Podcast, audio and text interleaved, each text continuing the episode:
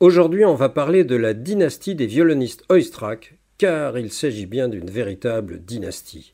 Elle commence, c'est normal, avec le roi David, le grand-père David Oistrakh, né au sein d'une famille juive en 1908 à Odessa. David Oistrakh fut l'un des violonistes les plus réputés du XXe siècle.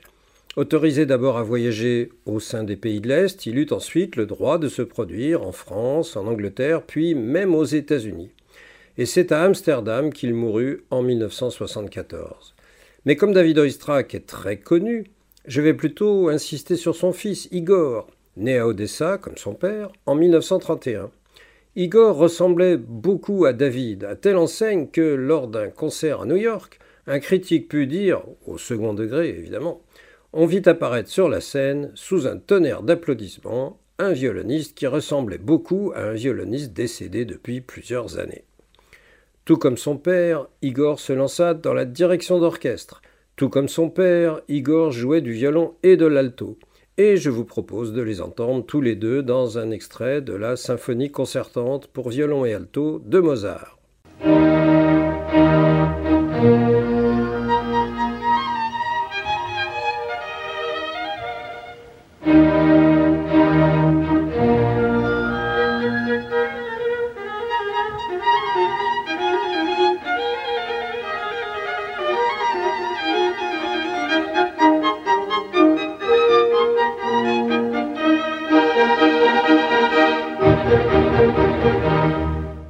Alors, sans entrer dans les détails, une symphonie concertante, eh bien, c'est une sorte de concerto, mais où l'orchestre joue un rôle plus important.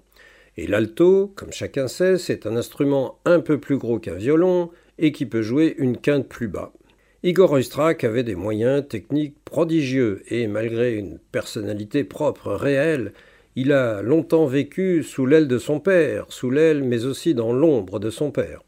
Ils jouaient très souvent ensemble. Et depuis la mort d'Igor, à l'été dernier, à l'âge de 90 ans, c'est son fils Valéry Oistrakh, lui-même brillant violoniste et altiste, qui perpétue la dynastie.